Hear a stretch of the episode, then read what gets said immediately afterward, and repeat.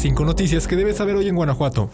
Especialistas del Hospital General de Zona 21 del IMSS en León realizaron con éxito la extracción de un tumor ovárico de 21 kilogramos de la señora Hilda de 60 años. El doctor Gerardo Barajas, jefe de quirófanos y anestesiología del hospital, dijo que la paciente llegó a tener incluso problemas para respirar, lo que la colocaba en riesgo de muerte sin tener una atención adecuada y oportuna. Pero en el hospital, a pesar de ser de segundo nivel de atención, se logró llevar a cabo el procedimiento con éxito. Actualmente, la paciente está en seguimiento para determinar si necesita algún tratamiento específico, según el resultado de la patología del tumor. Sin embargo, en cuanto al aspecto quirúrgico, se espera que tenga una excelente calidad de vida y pueda reintegrarse a sus actividades cotidianas.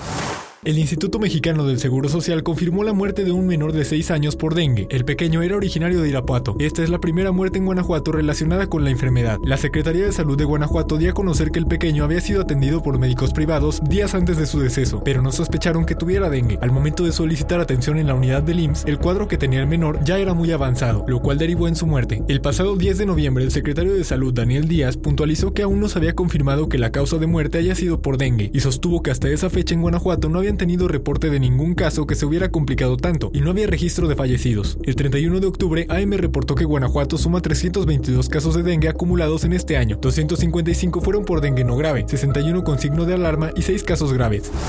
Los trabajos de remodelación del estadio Sergio León Chávez en Irapuato comenzarán en diciembre, una vez que se terminen de realizar los expedientes, informó el director de Obra Pública Manuel Venegas Pérez. Esto va a permitir en próximas semanas comenzar con las licitaciones simplificadas o públicas, de acuerdo al monto que arrojen los presupuestos. Los expedientes que están armando incluyen varias obras, entre las que destacan rehabilitación de gradas, baños, vestidores, palcos, cancha y electromecánica, además del exterior del estadio. Para la reparación, el gobierno del estado aportó más de 98 millones de pesos.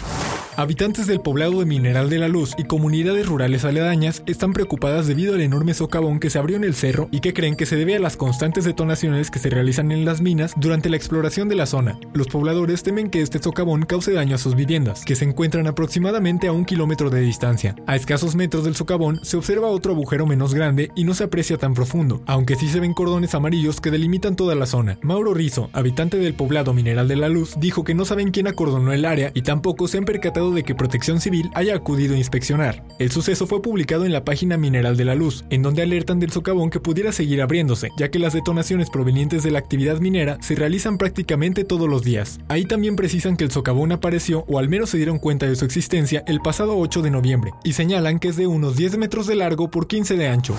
En León y Guanajuato capital, personas de la comunidad LGBTI se unieron al homenaje nacional para recordar a Jesús Ociel Baena Saucedo, magistrado de Aguascalientes que fue encontrado sin vida el lunes por la mañana en su casa junto con su pareja. En León, integrantes de colectivos llenaron de velas el arco de la calzada y recordaron la lucha del magistrade, quien fue la primera persona no binaria en ocupar un cargo público en México y en América Latina, mientras que en Guanajuato capital, un grupo de cerca de 50 personas llegó al Monumento de la Paz para llenarlo con velas y banderas.